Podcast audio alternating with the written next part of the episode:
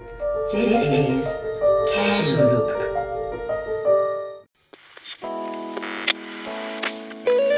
Hello，大家大家好我我们是是开塞露，欢迎大家收听本期的开塞露。本期的开塞露呢，我们今天录制特别热，然后我特意换了一个地儿，因为如果我不换位置的话，可能这期节目录完了以后，他们俩就得吃烤爽。大家好，他是烤爽。大家好，我是烤牛 我是烤烤帕，烤牛行，烤牛行，你 M 几啊，M 九。嗯？M 九，哇塞，顶级的了。咱们今今天就这期，我想跟大家说个事儿，然后这个事儿可能会变成一个，就看大家正常的反应，可能会变成一个真人秀节目。嗯，对对对，我们这是我们这是一期特别有温情、有人情味儿的那个即兴节目，所以也没什么提纲。今天放说他要讲一个事儿，然后我们现在都不知道是什么情况。现在是你不知道什么情况，盼知道，嗨，但是盼不完全知道。嗯，行吧，那你你开始讲述呗。感觉特别想笑场。你可请，请你开开始你的表演。他能喝水吗？呃，喝完了你再讲。你先喝。那喝完了讲吧。嗯，就是那个我怀孕了。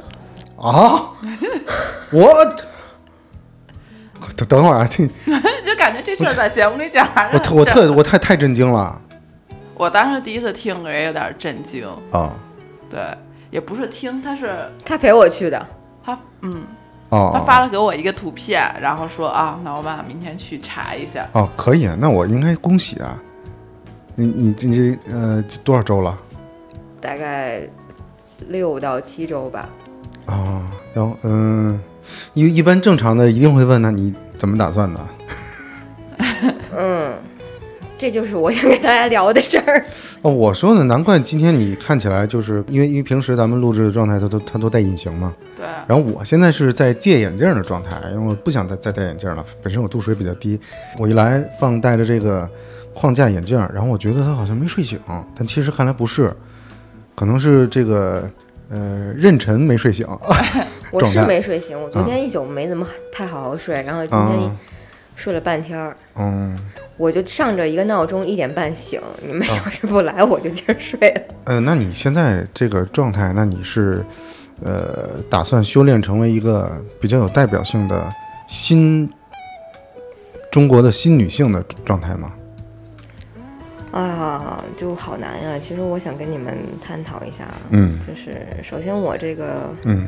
基本情况呢，就是我是我必须是一个单亲妈妈，嗯。我这是一个非婚生子，嗯。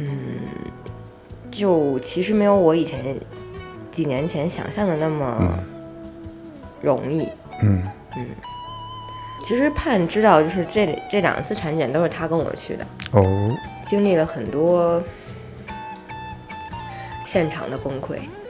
比如说在医院一开始我们俩不知道什么结果嘛，嗯嗯。我们俩在旁边休息，嗯。突然有一个人过来就想说，那个我是您的客户经理，因为我们去的是私立医院，嗯。想加一下您的微信。嗯。挺搞笑。当时我觉得那个客户经理不知道咱俩谁是孕妇，看了咱俩半天，然后说你加我是因为能看到了吗？嗯嗯他说是的，我看到的是这样。他说这位宝妈，我靠，我一下我就不行了，就是对啊这位宝妈这个称呼我还接受不了。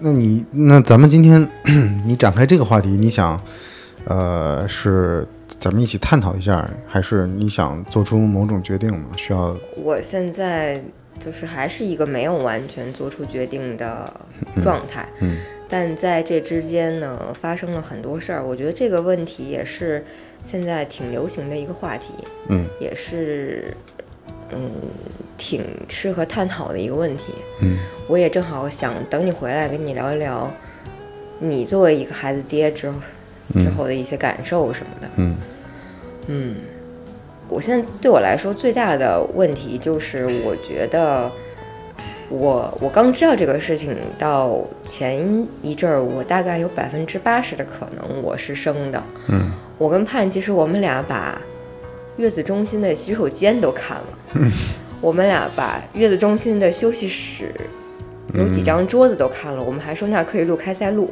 嗯他说：“哎，那我们一会儿可以在这儿录，还可以王爽在后面那个喝点水啥的。对，就是因为嗯这个很值得聊，就是因为因为放现在是怀孕了，她其实作嗯。为一个可能适孕年龄的女性，她其实就这一个是一个面临很大的选择问题，其实也是我嗯之后可能也面临的一个选择问题，嗯，所以我觉得可以拿出来说一说，然后大家讨论讨论。我觉得还挺有意思的，就是你们两个都呃未婚，然后呃未育的状态，然后现在你到怀孕的状态，然后你和一个异性有经验的我，然后来聊一聊关于孩子的话题啊，我们节目会不会因此而变得名声鹊起？没准我们就变成一 母婴节目，可咋办呢？母母婴也没没什么问题，因为我们原来的大学哥们儿群，就是经过几年之后就变成那个育儿群了，嗯嗯，没什么毛病这事儿。嗯我就觉得挺真实的，就能赶上这个嗯课题来聊，和我们凭空来探讨这个事情是完全不一样的。那我现在觉得这好有意义啊！假设啊，就是你真的会身份转变，然后呃，等将来啊、孩子长大了以后，他会觉得，哎，我是伴随着妈妈的节目一起孕育而生的，挺有意思。哦，我们在节目里录了一期节目，就决定你的去留了。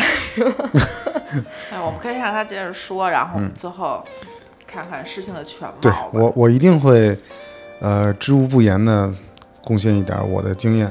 对，所以我说为啥这期有点像真人秀呢？就是我可能一会儿会哭啊。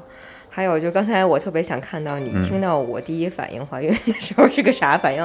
哦，我我超级惊讶，我完全一丁丁点儿准备，一丁丁点儿思想工作，我就不根本不可能往这儿想。根本没有吗？刚才我其实一直在怕你猜到，猜到，对，嗯，如果我们不是这样的，呃，合作还有这这么亲密的朋友的关系，我可能会，就是我那个敏感度可能会到，但是因为我们咱们太熟了，这么，我真的没有没有想到，对，刚刚在电嗯梯间我还问了一下双，说那个房说没说？他说没说。然后我在想说，不会猜到了吧？我当时还在还在啊想，没有。当时这个就就是今天你们两个都神神秘秘的状态，我，呃，按照我的惯常对你俩了解的这个逻辑的这个这个思路啊，我可能。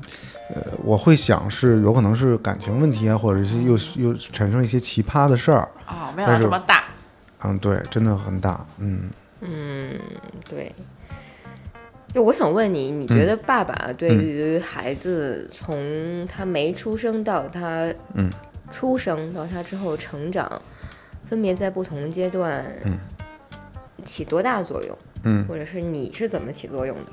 嗯，我觉得我我没什么作用，那不可能啊，那不可能，其实你要这么说，我们反而我们就放心生了了，我们反而就放心了，就放心了是吧？对对对，呃，其实呃，如果非得从宏观上，比如说特别冠冕堂皇的来讲，就是爸爸什么角色怎么怎么辅佐孩子，我觉得他对我成长的帮助更多。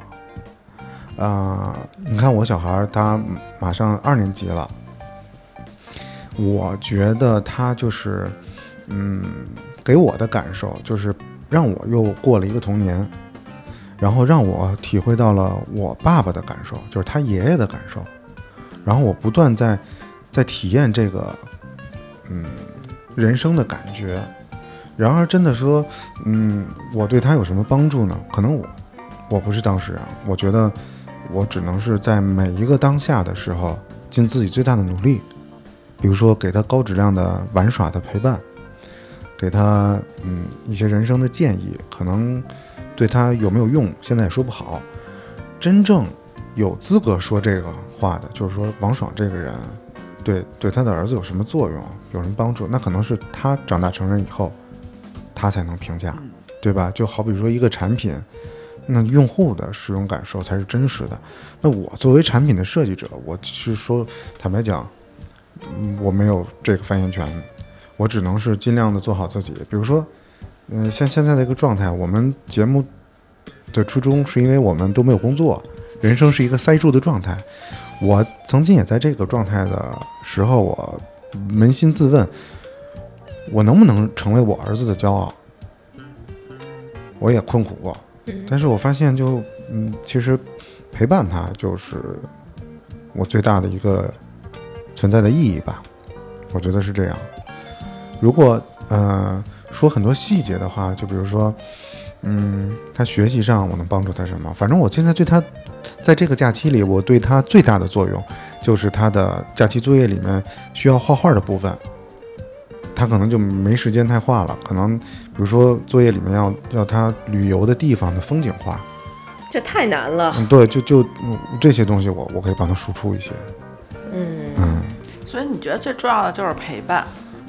嗯，对你，因为你得是一个真实的东西，你得在那儿，他得知道啊、我有这么一个呃东西叫爹，啊那饭可以继续往下说。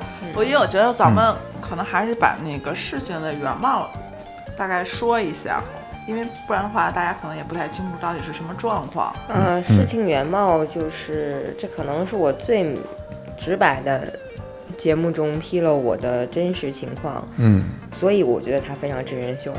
嗯。就是我是一个小三儿，嗯他的爸爸是已婚状态，嗯。且不能离。嗯。嗯，确实我也没想好这期节目什么时候才能播出来。嗯。而且就是这些对我来说倒不是太大问题，就是我嗯。一个离过婚之后还在这样的情感关系中，我觉得是我自己的选择，我也没有想害别人，嗯。我肯定不是本着要恶劣谁的那个态度来当这个小三儿的，我也是跟他在一起有一年多之后，我才知道这个事实，嗯。然后我发现我根本没有必要非得要求人家怎样，我自己也不是一个非常想有长期的稳定的居家过日子的这种嗯。亲密关系的人，嗯。所以从需求上来说，我没有任何需求让他嗯。必须天天跟我在一起。嗯。那我觉得只要两个人就是有感情、相爱、互相在对方心里有个位置就可以了。嗯。而且这一两年，我觉得我的重心也不在这个谈恋爱上，嗯。更多的，比如说很多地方都在慢慢好起来，比如说我的配音工作和咱们开塞露都在变好，所以我暂时就嗯。有点搁置这种嗯。关系的问题，这是一个基础背景资料。另外就是这个孩子的父亲是非常抵触生孩子的，嗯。他自己跟他的父亲的关系就不是很好。嗯他父亲可能就小的时候也是离婚，又跟别的女人生孩子，嗯嗯，导致他跟他父亲的关系就很淡。嗯他从小跟他妈一起长大，嗯他觉得他妈一个人带他很不容易。嗯嗯，所以他一直在不停的输出的一个概念就是他没有孩子，他也不能有孩子，嗯他不想让他的基因再延续下去。嗯所以在我们俩这个关系中，我就没有办法一直说我想要个孩子。嗯。对我来说呢，就是你们也挺了解我的，就是我妈妈是一个脑梗患者，智商大概七八岁，嗯。我爸爸去世了，所以如果我妈妈不在的话，那我就没有亲人了嘛。嗯。我觉得归根到底，我是需要有一个孩子的，嗯。而且我也觉得作为一个新时代女性，我是有能力自己养他的，嗯。这是我之前做好的准备。嗯但是这件事情真的来临，真的来的时候，确实是没有你想象的那么容易，嗯那么顺畅。嗯当然，现在我还没有决定他的去留，嗯就是他还都是有机会的。嗯嗯，所以刚才你说，最重要的就是让这个孩子知道他有这么个爹在。嗯我的诉求也非常少，就是我不需要名分，嗯。不需要钱，嗯。我就是把这孩子生下来，他的父亲能可能定期的来出现一下，嗯。让他的孩子知道他有这么个爹，嗯。他不是。就是比如上幼儿园不会被别人欺负，不会被别人嘲笑说你看你没有爸爸。嗯。我也想让他知道他的爸爸也很厉害。嗯。我觉得现在新生的小孩儿，如果从小就告诉他，就是你是跟妈妈生活，嗯但是爸爸也很爱你，我觉得是可以的。嗯。嗯，但是这一点就是，是我现在最大的症结，因为他的父亲没有完全没有办法接受这个孩子，就是他没法面对他，嗯。他表现出非常大的抵触，呃，软弱，嗯。甚至哭，他真的没办法面对他。嗯。我就说我的要求已经很低很低了，你一个月，你哪怕两个月出现一下，嗯，所以这个是现在影响我生不生，嗯，一个很大的，我觉得就是他父亲的这个状态，他父亲跟他爷爷的状态，嗯，还有他们之间的状态，有一种感觉是这孩嗯。子还没有生下来就有点被他爸爸厌恶和诅咒。啊、我觉得并没有，就是，嗯，以我的感觉来说，嗯，首先你可能不需要父亲这么一个角色，你的小孩儿，从你的角度出发，你，我觉得需要，嗯就他还是要知道他是有个爹的。嗯，呃，但是你必须得承认一点，就是从你十月怀胎到孩子呱呱坠地，以及他成长，呃，上幼儿园各种阶段的时候，呃，这个时间的跨度，虽然我们现在看起来说起来好像很容易，但当你变成这个局内人的时候，你在陪他伴随他成长，你们两个人一起成长的这个过程中，这个时间有可能它会被压缩到很短，可是对于现在的你来说，你并不知道到了那一个时间节点，比如说他要上幼儿园了，他要上小学了，到那个时间节点的时候，你的想法会是怎样的？你现在并不能确定。对，我觉得大家好多都是我们的想是的。因为之前我们讨论这个问题的时候，嗯，就会觉得不管他有没有父亲，嗯就是原生家庭都会大家对他造成影响。有父亲有有父亲的伤害和影响，没有有没有的影响，是的，对吧？只要我嗯们现在。所有都是我们臆想的嘛，就跟我们不是那个小孩儿，我们不知道他当事人是的，他的感受是什么？是的只能说，如果我们现在就是有这么一个局，如果我们要走下去的嗯话，那我们只能根据现在的状况，然后去谋划之后的未来，不能而且还有一种可能，就是等孩子长大成人了，你可以和他开诚布公的讨论这个问题的时候，有可能孩子的回答是：“妈妈，我根本就不需要这样一个人，我不需要一个爹，因为你能给他的和你已经给到他的，已经让他觉得幸福和被爱已经够了，这也是一种可能。所以我现在能帮你分析的就是根据你现在提供的这些信息，我觉得。嗯，未来你和这个呃孩子爹的关系可能就他可能会消失，他可能会从你的生活、你的世界里就消失了，这是很大的一个可能。嗯，我们之前分析，我就会觉得，无论他主不主动叫消失，我觉得放这边应该都要做一个对你自己要有一个主观的心理准备。我觉得你可以现在先不用从孩子的角度想，我觉得你先从自己的角度想，你和这个人的关系，其实，因为现在孩子还没有他的意识和想法，你先从你自身觉得你和这人的关系，你何去何从，这个我觉得比较现实一点。对，我们俩谈的结果就是，我们俩之间有一些欠款，他把欠款还给我。嗯。我说的就是，我最低的要求就是你偶尔出现一下就行了，嗯。以至于咱们俩的关系是继续在一起还是怎么着，咱俩之间的金钱往来的问题也都不是问题。嗯就是我就这么一个要求，你只要能答应你偶尔出现一下，嗯在我这儿其他都好说。然后你愿不愿意跟我继续在一起，完全看咱俩以后的发展。我没有说强行就是嗯断掉，嗯因为我们其实是有感情的。嗯另外一种就是，如果没有孩子，我确实没办法再跟你继续在一起，嗯我有点没法面对。嗯，他也说过一句话，就是我让你去掉自己的孩子，留下别人的老公，你肯定做不到，嗯是吧？嗯所以我那那就是结清欠款，我打掉孩子，不在一起，嗯就是一切都重新开始。嗯，就其实很简单，就是他就想要分手嘛。是我要，这都是我提出的选择。他说还有一种就是我还清欠款，我人消失，孩子生不生你随意。我说如果他爸是这样的态度，甚至我现在怀疑的就是，我考虑的问题就是这个基因带来的性格影响，嗯嗯，到底会不会是一个不可避免的问题？嗯，是的，就从这个，我确实是很爱他爸爸，我也知道他爸爸身上有好的地方，但他身上不好的地方是非常明显的。呃，性格和脾气这个可能是个几率问题吧，但是一定会遗传的。对呀、嗯就是有一种感觉，就是他来的时候就不被他爸爸认可，同时他身上还带着一些他爸爸身上可能不太好的性格。嗯，我觉得那他来就有点像怎么说讨债的。虽然我会用我最大的努力和爱对他好，但是他与生俱来就是身上丢失的和他必须带着的东西，可能会对他影响挺大的。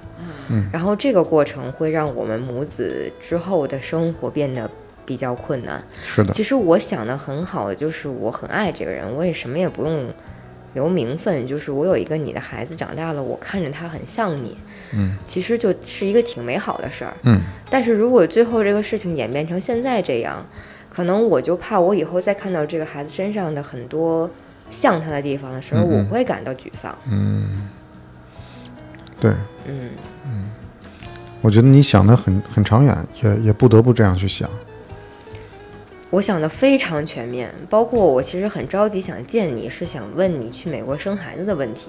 但我在你来之前，我已经把去美国生孩子的所有可能我都了解 明白了。一会儿我也可以顺便在节目中科普一下，就是嗯这个事儿还真的是人类之光吧？这事儿还能这事儿能聊吗？不知道啊，就是不行呃，非婚生现在国内已经可以给孩子上户户口了，其实对这个母子也是一种法律上的保护。呃，但是具体到说去美国生孩子，我们在节目里可能这是一个比较敏感的事儿吧。嗯嗯嗯嗯我觉得这个放这个是一个特例，然后可能遇到的人也相对来说比较稍微极端了一点点，但它确实是很很能涵盖很多问题会面。对的问题，比如说你就是像我们未婚想要，有些女生就是想要一个自己的孩子，然后怎么。就是情绪上，然后怎么做好思想准备，然后实际操作，然后怎么解决这个问题。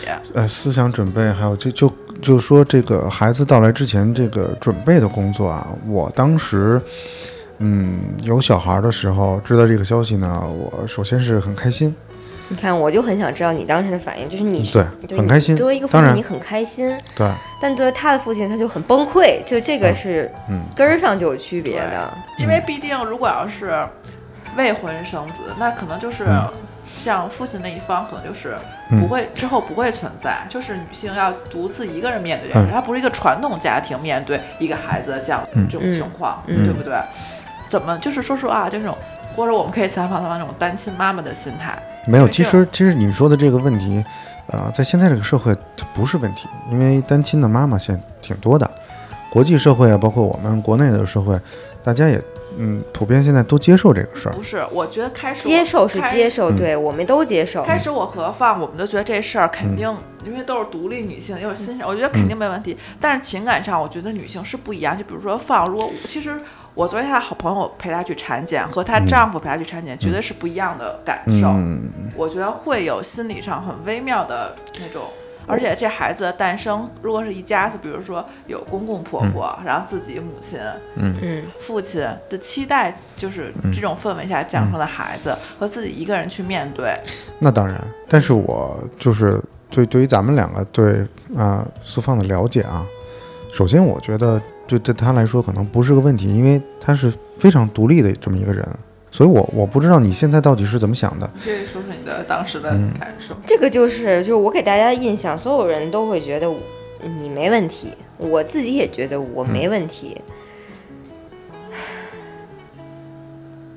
我当时第一个反应知道这个事儿的时候，很震惊，因为我最近真的特别忙，我妈又刚刚住院啊嗯什么的，就是就忙到我连休息的时间都没有。突然就刚想歇口气儿的时候，发现了这个事儿。嗯，哎，生活总比电影精彩。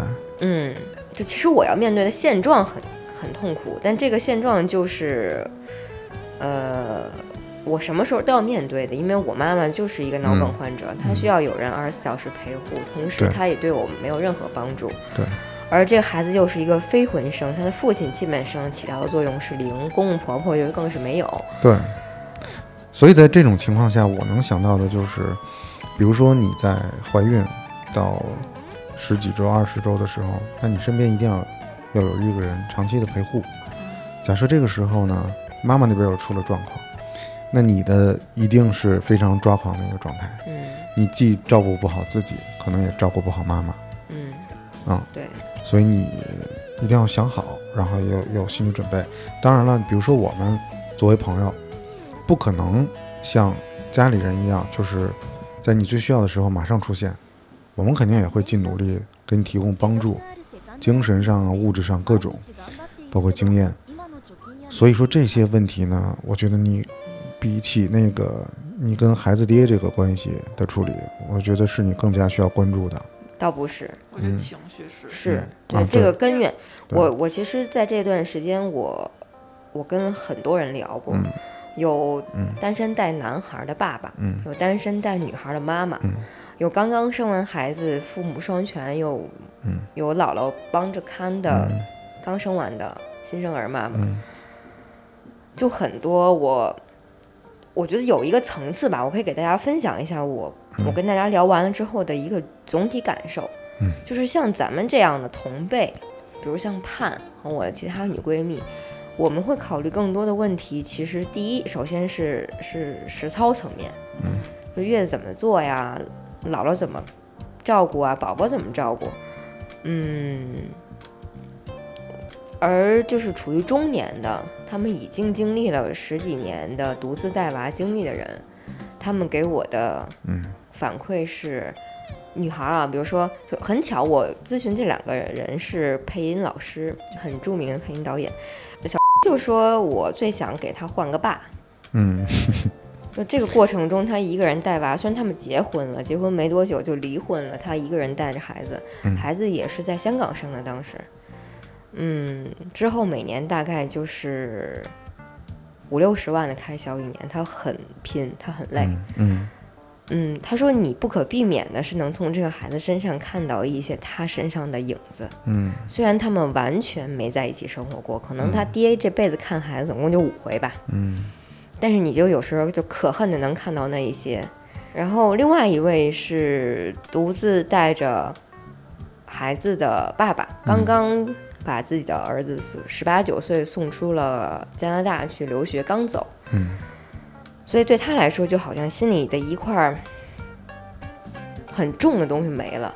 我突然能明白，因为他其实这么多年他一个人带着孩子，嗯然后这个孩子如果去加拿大了，他肯定会觉得身上心里少很多东西。他也觉得，他说最关键的是你要考虑，说这个孩子啊不是不能生，最关键的是你要考虑你跟他父亲的关系，你跟他父亲的关系对这个孩子影响非常大。所以我我后来观念有转变，嗯他就是说，就是你也会看到身上很多像他的地方，比如说，你可以就现在这个社会，你可以不结婚，你可以再找一个人，他如果比较成熟稳重，接纳度比较高，他能觉得说，呃，你可以生，我只是就做好我做父亲的该做的事情就好了。他起码是一个开放的态度，一个认可的态度，你可能这个孩子他就不是那么拧巴。嗯对，所以我刚刚想说的是，就是咱们开始揣测孩子对父亲的态度，其实是没有意义的，因为孩子对父亲态度来自于母亲对父亲什么态度。因为如果你对现在这个男友他是什么态度，你会把这种想法带到你孩子的身上，或者你你怎么告诉他他的父亲是什么样的人？如果你自己能调整好的话。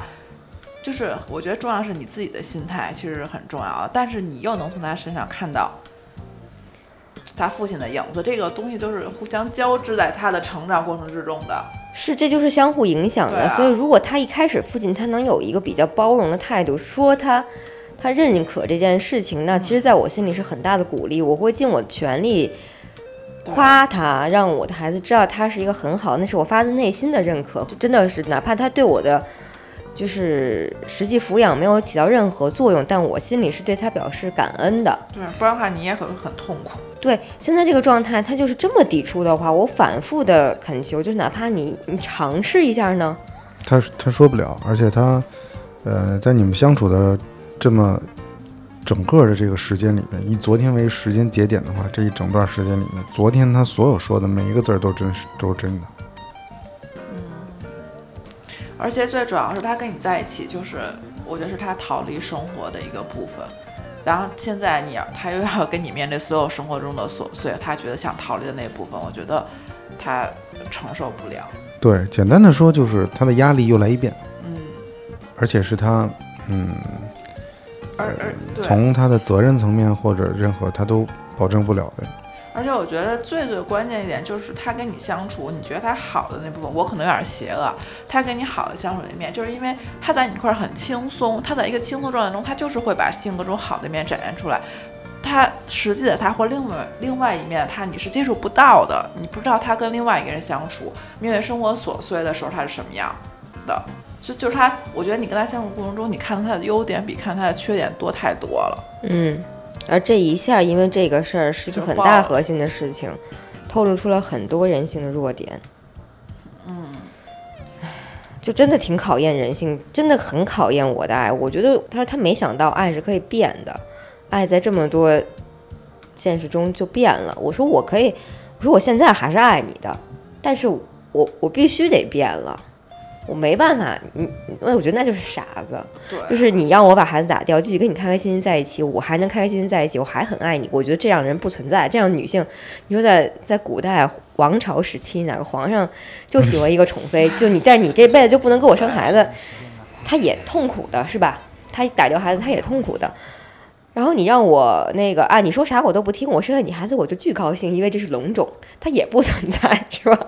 所以现在女性之所以比那个封建社会的女性有更多的选择，但同时也代表有很多痛苦啊。嗯嗯，那这是我们现在分析的一个层面的问题啊，就是我其实思考问题还挺有挺有逻辑的，我觉得。那我现在如果不生这个孩子，嗯，我还有没有机会再重新？呃，找到一个合适的父亲，这个父亲可能是在婚姻状态下结婚的，我们俩结婚的，也可能是不结婚的。那这个问题就对于广大女性来说就很难。我们到底怎么能找到一个合适的爸爸？对，这确实是，但我觉得这非常难。但我觉得不能说因为这个很难，然后你选择了一条。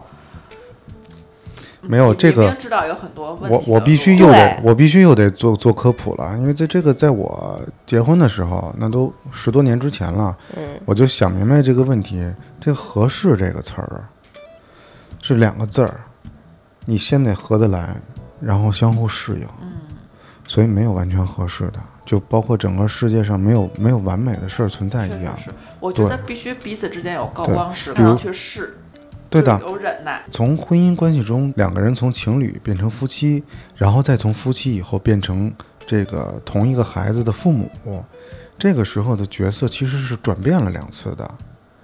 嗯，啊，那我的切身体会就是，我从一个丈夫变成一个父亲的这个阶梯式的过渡，我的心理上包括很多人、很多很多事儿，自己的成长，准确的说，我应该用了两年，才逐渐的。这个角色游刃有余了，才变得熟练起来，变得更加的贴合这个角色。说是很长的时间，你必须把自己的精力、把你的状态，然后包括体力，不断的去适应，不断的迎接新的挑战。怎怎么说呢？其实大家都一样。呃，我想说的是，之前我在有孩子之前，啊，就是我得知了那个孩子要来了，然后我跟我哥们儿聊，因为他当时已经是。呃，两个孩子的爸爸了，嗯，然后他跟我说：“你不需要准备，就顺其自然，你就慢慢的接受，慢慢适应，因为你没法准备，你怎么准备呢？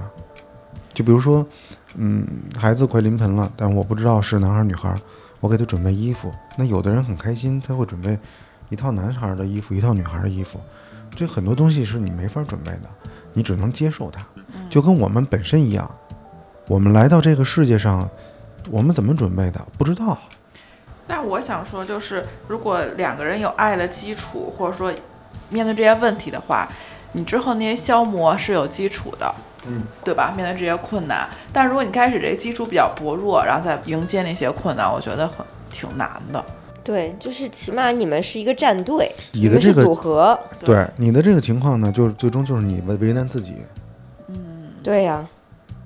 但我这问题就是，我现在不为难为难自己，那我以后是不是还是就我这个是状态能有很大变化吗？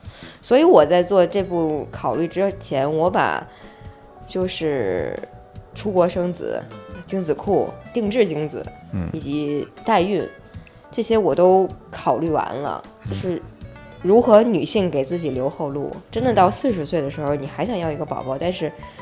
没有合适的人的时候，你该怎么办？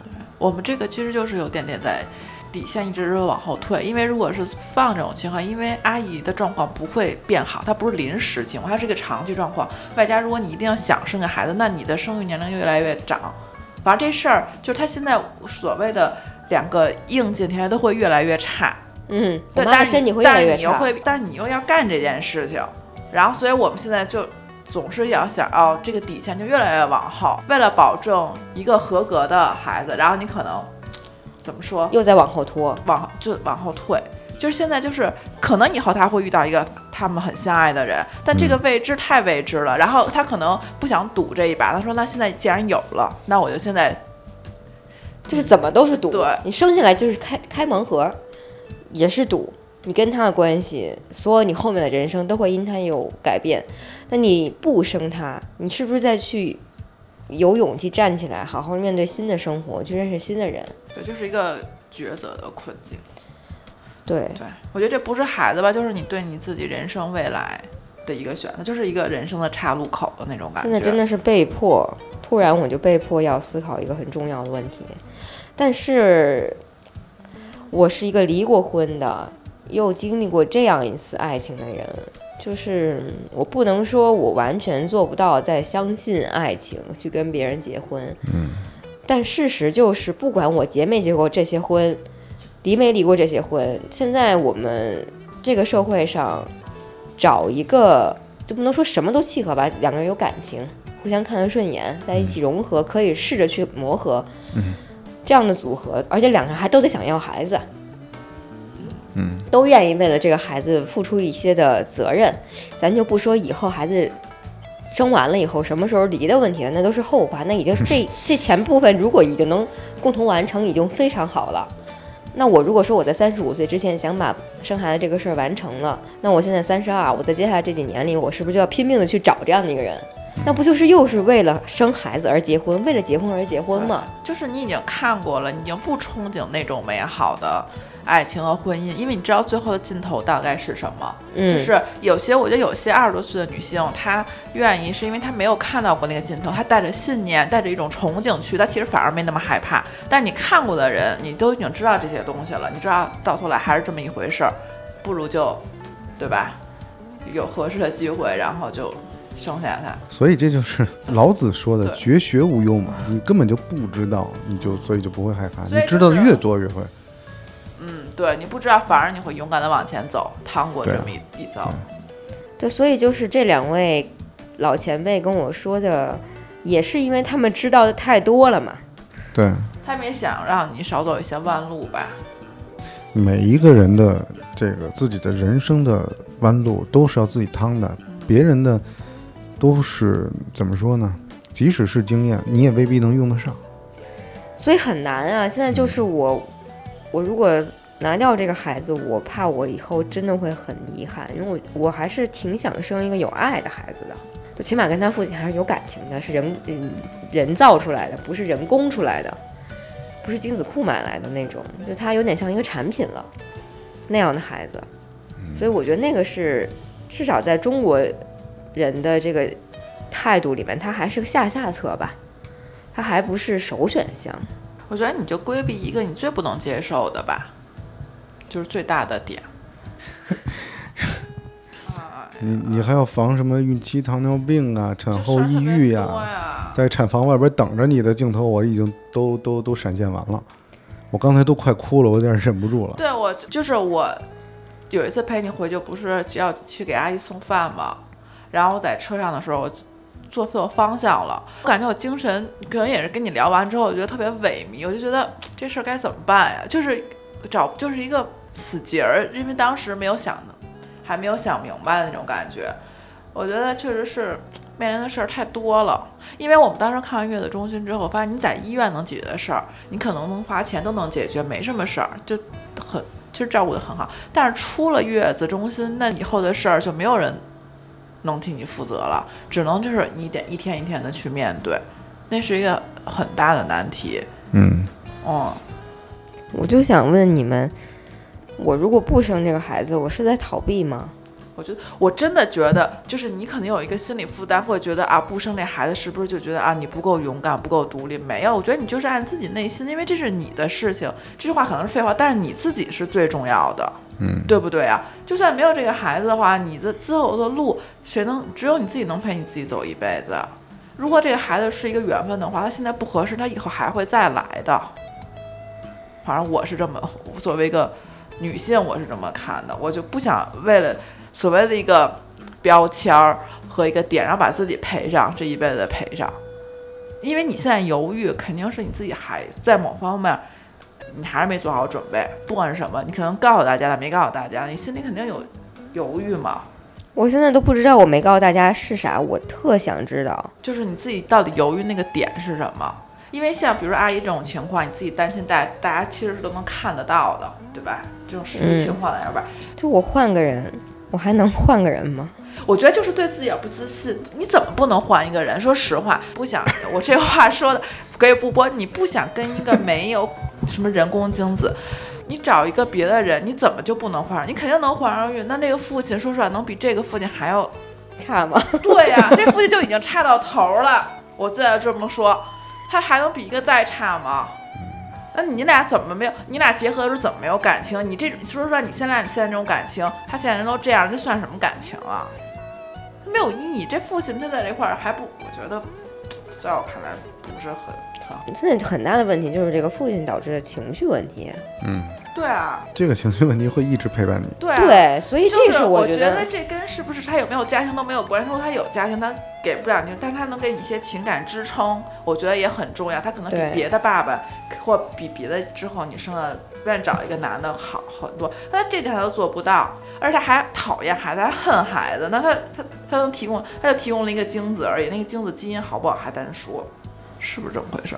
在我看，对吧？是是现在虽然把它贬低点不太好，但它现在状况不就是这样吗？对，这个这个质量问题我可没法没法做定论。对，谁也没法做定论呀。那它现在能显现出来的问题，它就显现出来非常多的问题。就是它这个人人品，但我们不太能能评论。那就是说他这事面对这事儿，我其实觉得他跟他爸爸他自己这个问题，就是他无法面对生孩子这个问题。他觉得他跟他爸，他跟他妈怎么样？其实，嗯，有一个方法就是他自己生孩子，他可能好多事儿，他试着当一下爸爸，我觉得他就有机会能改变。我觉得没关系，反正作为我，我觉得是，如果我有原生家庭，那是我自己要解决的问题。但这事儿是我，也不是说闯祸，就是这事儿是我造成你怀孕的，这些原生家庭都都得被我抛在脑后，是我自己要解决，我不能把这问题摊在你身上，说因为我有原生家庭，我不能跟你好。这不是应该自己默默解决的事吗？然后我该负什么责任？我应该在你这块表明了呀。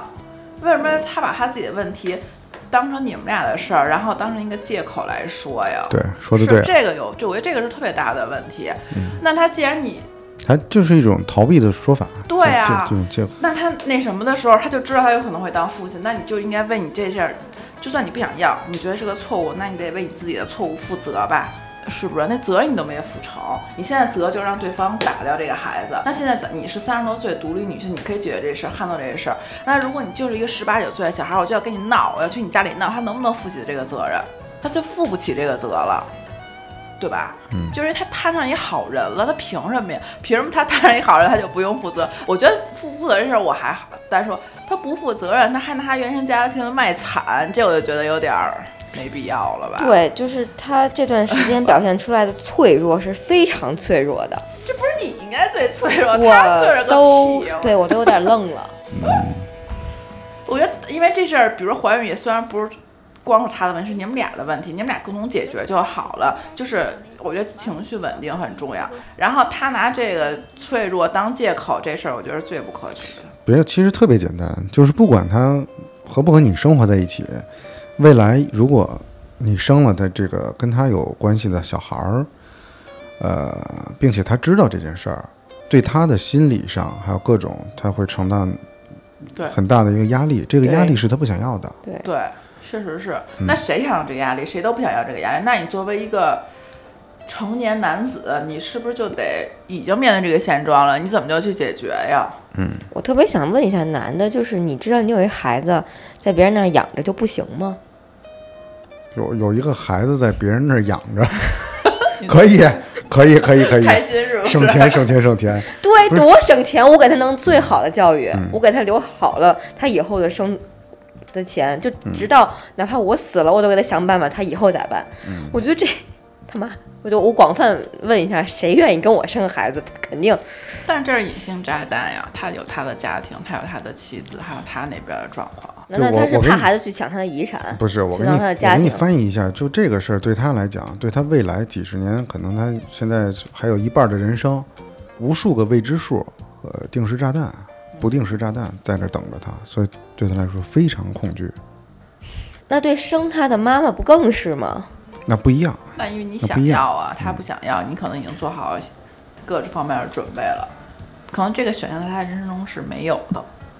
所以在这种不平等的状态下，他这么不想要呢，对，哦所以在这种我接着你说，在这种不平等的状态下，你这么执意想要，对他来说是一种更大的压力。对，对，就是刚才我的那一番话，是因为站在闺蜜的角度，肯定是有更明。那对于她来说，她就会觉得那是你们俩共同要抉择，但她不同意，但你又同意了，那你可能也要承受你同意的那些后果，对吧？她就会说，那以后我就是不管了。那这是在她角度就会说，那你自己想要，那这就是我不承担任何父亲，哪怕我连看我都不看。就是我问他，我说你可以对别人的孩子很好，对我的猫猫狗狗很好，我对你自己的孩子，你看一眼都不行。我说那如果我我把这孩子打掉了，咱俩继续在一起，我精子库买一个孩子行吗？他应该说行他说行。哦，但我觉得这行不行还单说，因为前提是你把这孩子先打了，后续的行不行？对，所以他现在已经是在筹钱的阶段了，他要把他嗯，欠我钱都还给我。如果我没猜错的话，他把你的钱都还给你之后，会立刻消失。那我怎么的？我现在就是，你就是能承受他消失吗？所以就是我如果没有这孩子，我就是我肯定是很难受的。我又失去了孩子，又失去了爱人，我只能是努力再好好站起来，面对新的生活。我这段时间开始就是有一点想要不我就不要这个孩子了，我给自己再有一个站起来的机会。但是很很很痛苦，可能大家也对这种很痛苦苦，但是就带着这个孩子走下去的那个痛苦，我也没有一开始那么有希望了。现在根源就是我没有一开始我那么坚定，那么有希望了。他父亲的种种反应开始令我厌恶了。我没法对这孩子有就是天然的，我好爱你，不管你爸爸怎么样，我都好爱你的那种。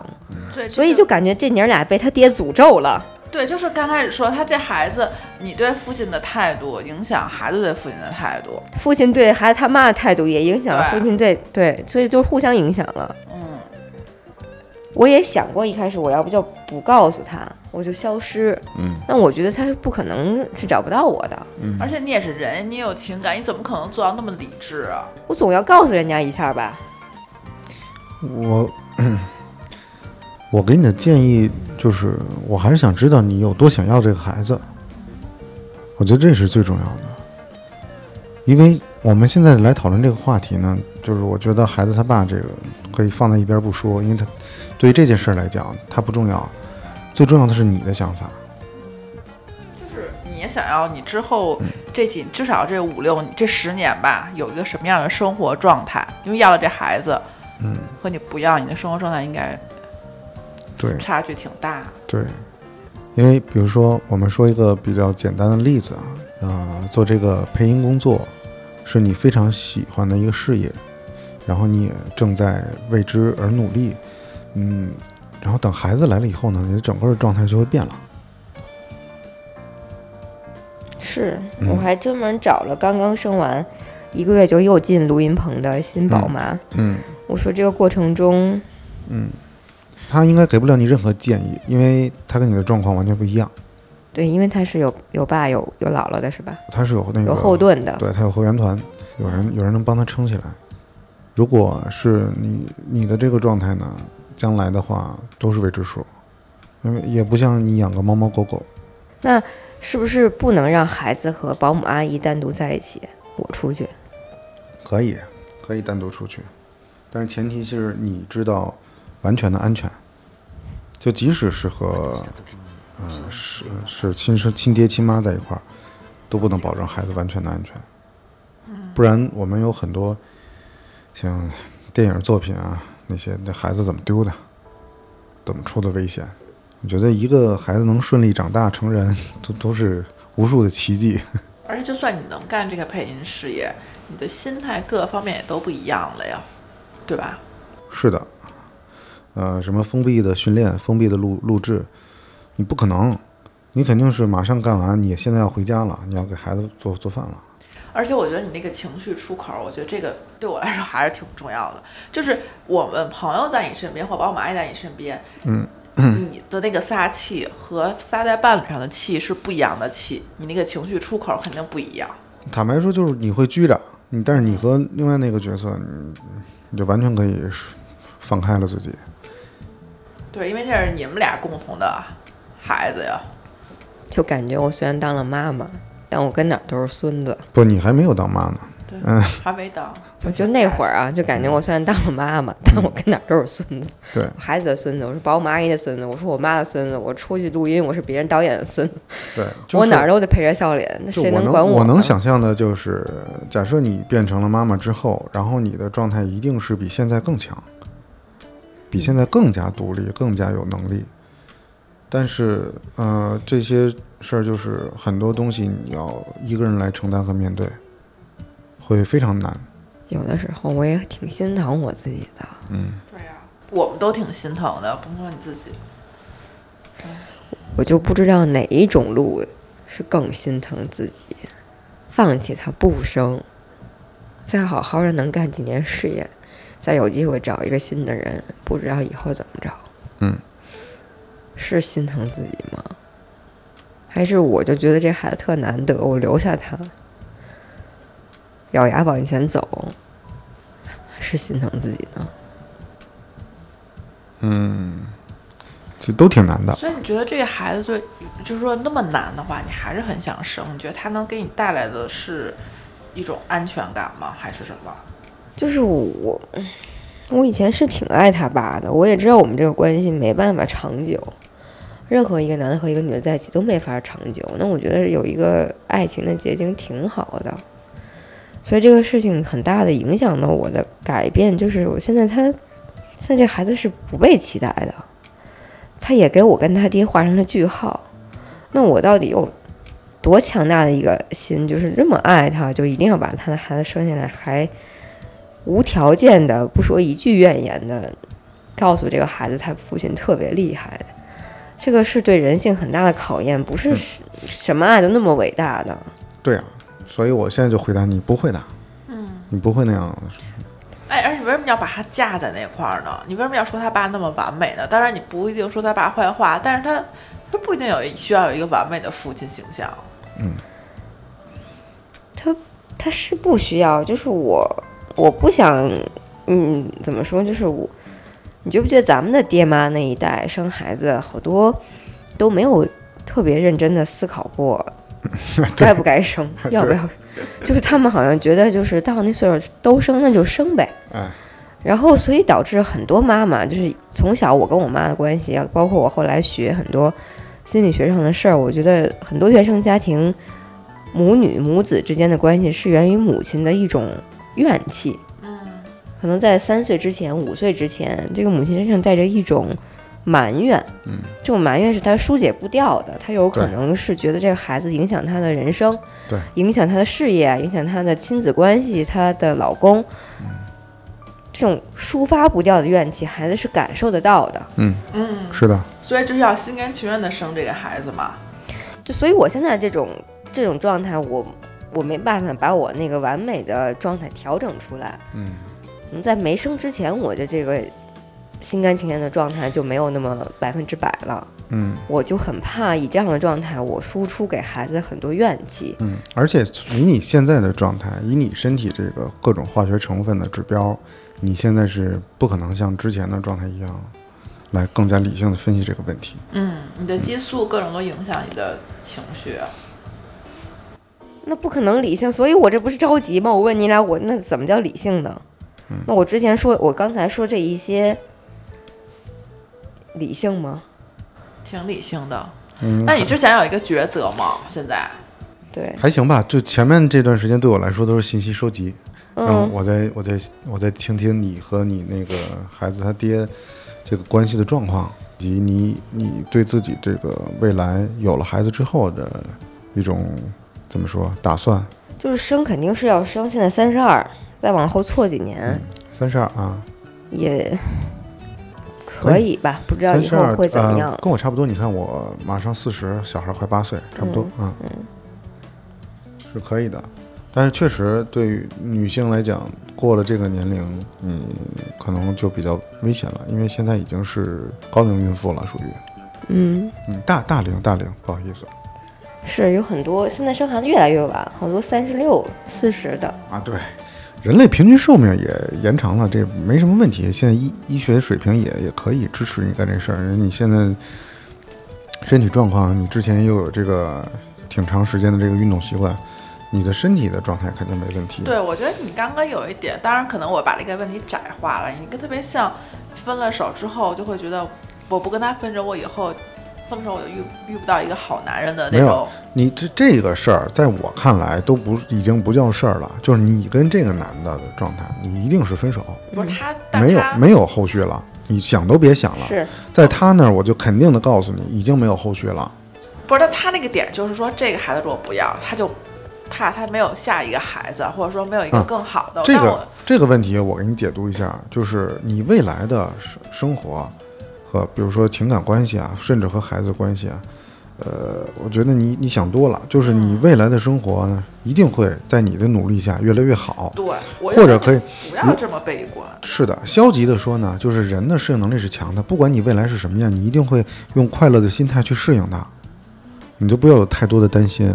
但现在重要的就是，如果孩子的到来对你未来的改变是很大的，然后你去怎么面对这些改变，你要做好这个心理准备。如果你现在觉得这孩子来了以后，然后你会有很多东西未知数，你都感到恐惧，那你就好好想一想吧。就是你没有做好准备，对，就比如说刚才我举的例子，在你怀孕到十几二十周的时候，你的身体状况、行动可能都不开始不变了，在你自己自身都需要帮助的情况下，妈妈那边又又有了状况，这个时间你怎么办？那只能去吧，旁边再带几个朋友，看能不能现场帮一帮忙。嗯，我甚至还考虑了去美国生，因为他如果是嗯单亲的话，我觉得他至少从根儿上嗯多一种可能吧。嗯嗯，可以的，的话要要两三个月，嗯是两个月起两个月起，这两三个月我妈一个人在北京行不行？行，但是一旦有问题，是你自己着急。对，那嗯。还是话说回来了，这个状态哪年都不会变好。对，对。就如果说有一老公或者是一个潜在父亲的角色的人，他能帮我再稍微照看一下我妈，这个问题我们现在这么聊，就我们先是假设这个孩子你是确定要要，嗯，确定要要的话，然后我现在给你接着第二步，你不要去美国生，你一定要在守着你妈的地方生，因为有任何状况，你都可以在第不是第一时间，第一点五时间，你能来处理，对吗？假设你飞到了很远，你都飞到南半球了。你就别说一点五时间了，你连十一十的时间你都做不到，你来回来处理问题，对吗？而且这没事儿情况下是好，但一旦有什么别的事儿，那就是一和零的关系。对那不行，我必须让这孩子在美国生。这孩子已经缺失了父亲，他这根儿上必须好。嗯嗯，我可以带着我妈去美国，但是我也想过，我带我妈去美国也是个问题，增加风险。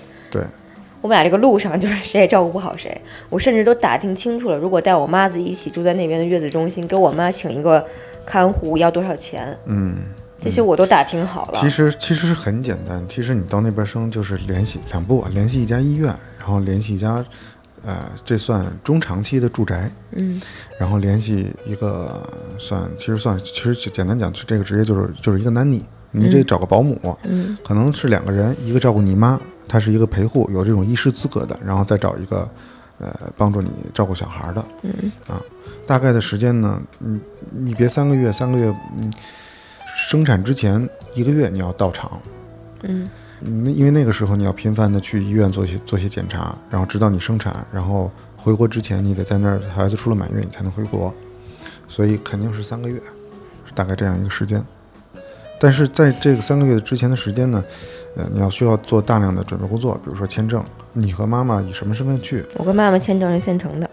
啊？是是，但是你入境的时候能不能让你嗯嗯，现在是直接说，对你就是现在是坦白说，是我就你就你就属于诚实签，嗯诚实签呢，还有一个问题，就是，嗯、妈妈的那个过去的目的是康复治疗还是什么？她肯定不是陪护，嗯嗯所以这些问题呢，你最好找一个，嗯，比较有经验的机构或者是相关做这个方面的朋友，然后咨询清楚，然后他嗯帮你把一切都设计好。就比如说路线从哪儿入境，然后你能得到一个更好的时间更长的一个签证。如果你回到最初，我是就要现在就确定要这个孩子了，那么这些工作现在就开始做，一点都不晚，我都对已啊经开始做了，一点都不早，嗯。就已经要我都准备好了，就嗯是我看我怎么决定。现在，在国内的月子中心、医院也都找然后，然后最后我们再我们再讨论一下，就是我们要不要去美国录开塞露？因为这些都是实际实操问题嘛。对，但你感觉你现在就是已经在没有了着手这些其实这些问题都是钱的问题，就是花钱能解决都可以。但是难的来对你来说难的不是说地理上位置啊，或者是什么因素，而是你未来的这个路，你是、啊，呃你多了一份责任。我就说嘛，你从月子中心出来，或者你从美国回来，那之后就没有说谁能帮你这事儿，或者能百分之百都帮你这一套都弄好了。换尿就是请一个，月嫂，请一个育儿师一直跟着。我妈跟她的阿姨，我跟我的阿姨。嗯，是的，就是哎，就跟你现在请保姆似的，保姆临时走了，保姆中间请假，各种各种，她不是嗯，终身一职，对吧？这个阿姨请完假，那个阿姨请假，我这是同时有俩阿姨。对你还得有个助理。对啊，就是说你是养这个孩子值不也不是值不值，就是你要付出这些东西，不管是金钱成本、时间成本、你的情绪。说白了，就像你说你要当孙子，其实最当孙子就是 保姆这方面，因为你现在生活中最依赖的就是他，嗯，他能让你的生活正常继续下去，那你的生活形态各个方面都变了呀。所以就想啊，就是我能给孩子提供这么多这么好，我也想到了。然后，但我觉得这爹不配。跟他没关系，这个事儿已经跟他没，关系了。你要既然想生的话，那这件事儿就跟他没有任何关系，只是你对他、你和孩子的事儿。是的，那我现在只能是说，我还没办法完全撇清我跟他父亲这个事情来思考以后，所以两边都挺难的嘛。然后连算命的我都咨询了，所以你问我最近过得好吗？今天你嗯，跟我说 第一句话，我有点。不 不知道怎么嗯回答你，嗯，还行吧。就是这段时间发生了很多事，做了很多功课。所有东西都是外部的功课嘛，就是还是你看看你自己的心里边儿。嗯，但是可能能通过外部这些东西来，可能会改变你内心的一些观念和看法。就是前两天我有一种想法，就是我怎么选我都能做到，都能都不错。对，嗯就是看、啊、我突然想到一个，就是不知道能不能影响你这个孩子的去留啊？想问你一个问题：当你得知你怀孕的时候，你涌上心头的第一个感觉是什么？用一个词儿来回答。哇塞，哦、就只是惊讶吗？嗯 这词儿也挺中性的。就是有一种，我我换成闭合性问题吧，嗯，就是以我自身经验出发啊，就是我听到了这个消息，包括我老婆听到了这个消息，知得知了自己有孩子这个消息之后，感觉是幸福。嗯，有一点。有有多少百分比？我现在就是想帮你深挖你自己内心的这个真实的情绪，你一定要告诉我有多少百分比。三十到四十，那剩下的六十和七十是什么？是恐慌。对，嗯就是那你反复你买那个验孕棒的过程中，你的想法是什么？就是你在要证实哎是不是怀孕的那个过程，你想的是什么呀？是这样，我我是早上出门之前验了个验孕棒，发现没中，我就高高兴兴出去上班了。回来的时候发现那时候是高兴的是吗？没中啊，没没中的时候就是对我就就高兴的踏实了，我就就忙我的事儿就好了。然后晚上回来发现它变成两条了，我说这是什么个诈尸？确实挺 挺惊吓的。我得得亏没在我出门之前就让我看到，要不我这一天都过不好。嗯然后我说这叫啥事儿？我就又买了好几个，我都想测一遍，看看是不是，因为有的说这个验孕棒停留时间太久了以后就不准了嘛。那我就现测一个，发现就都是一秒钟变成两个。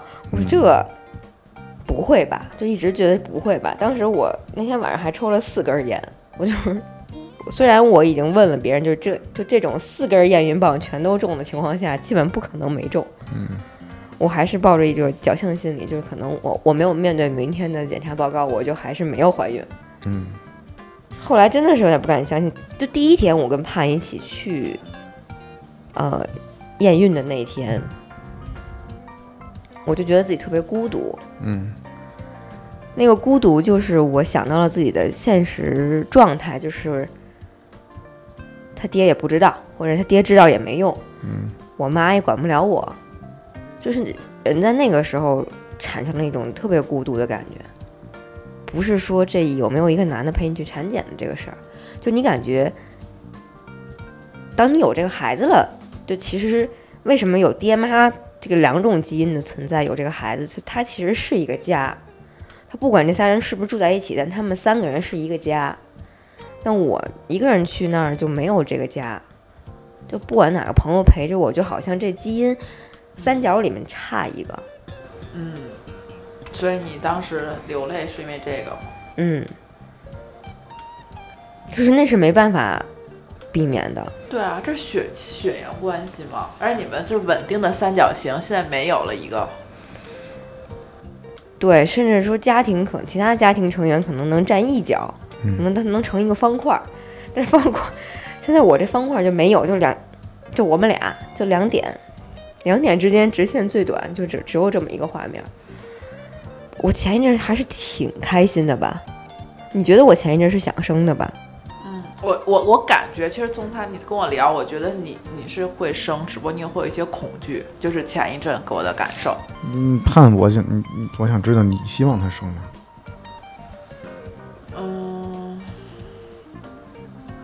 如果是我的话，我只能说我不生。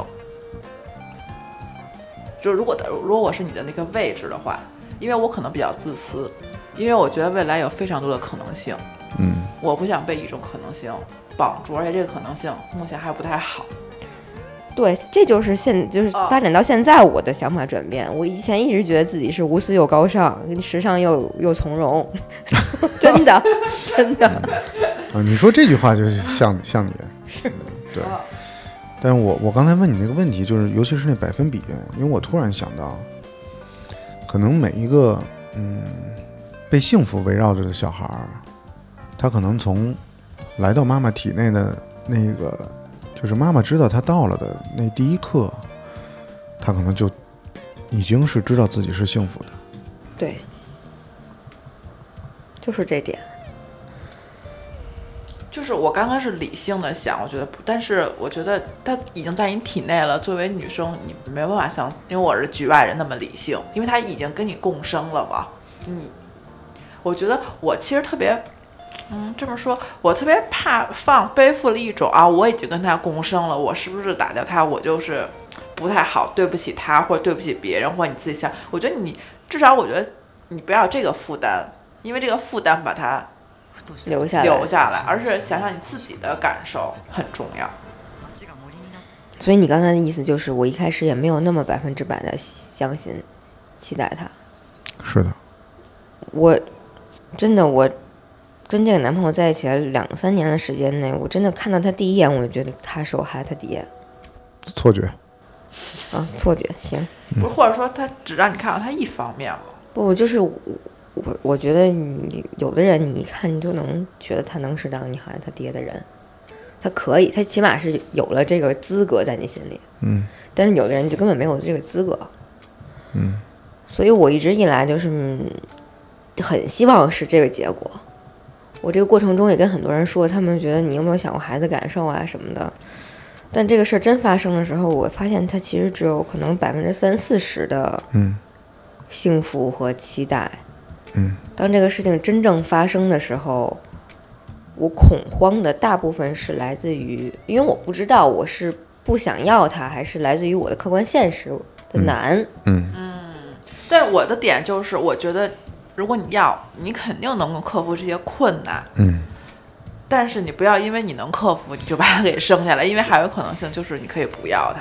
因为好多人可能更简单，就会觉得我现在没有经济条件，我也没有各种支撑能养它，那我干脆就把它就是不要了。但你现在是你觉得我可以，但是你心里是心甘情愿可以呢，还是觉得啊我就该了，或者说会觉得你觉得他是孩子他爹，但是很多 很多男人都可能以后你看到也会觉得他可能做孩子他的爹呀。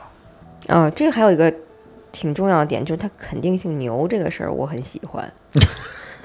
我在跟 不是啊，因为这孩子肯定跟我姓儿啊，啊，因为我再换一个爹，他可不一定能跟我姓了。呃，我所知道的为数不多的单亲妈妈，她还是有姥姥的支持，嗯，对，对，而且而且对，而且姥姥本身就也是等于她自己这个单亲妈妈就是复刻了姥姥嗯，啊，就是家里比较母系一点。然后姥姥也很厉害，也对嗯很能干这种。对，而且现在小孩儿比我儿子还大，嗯就是后辈的支撑会很强大，因为情感的支撑很重要。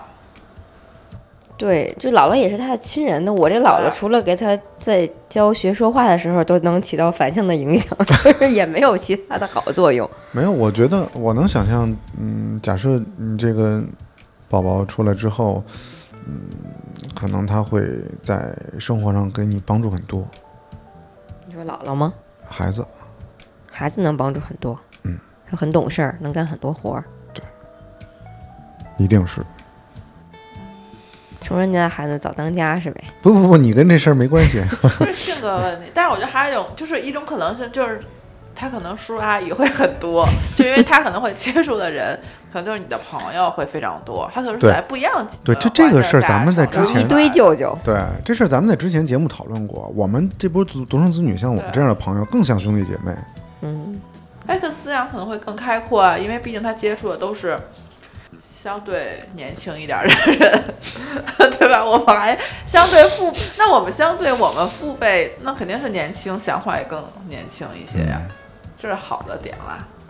大家会给他灌输很多很好的想法，就是有一堆干妈，一堆干爹。对，而且可能会更、这个家庭更民主，他可能也思想更更独立一点吧，对，摩登家庭嘛，也挺也挺好的。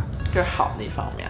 对，所以没关系。我觉得，嗯，你就憋了这么长时间了，就今天来震惊我一下这个消息。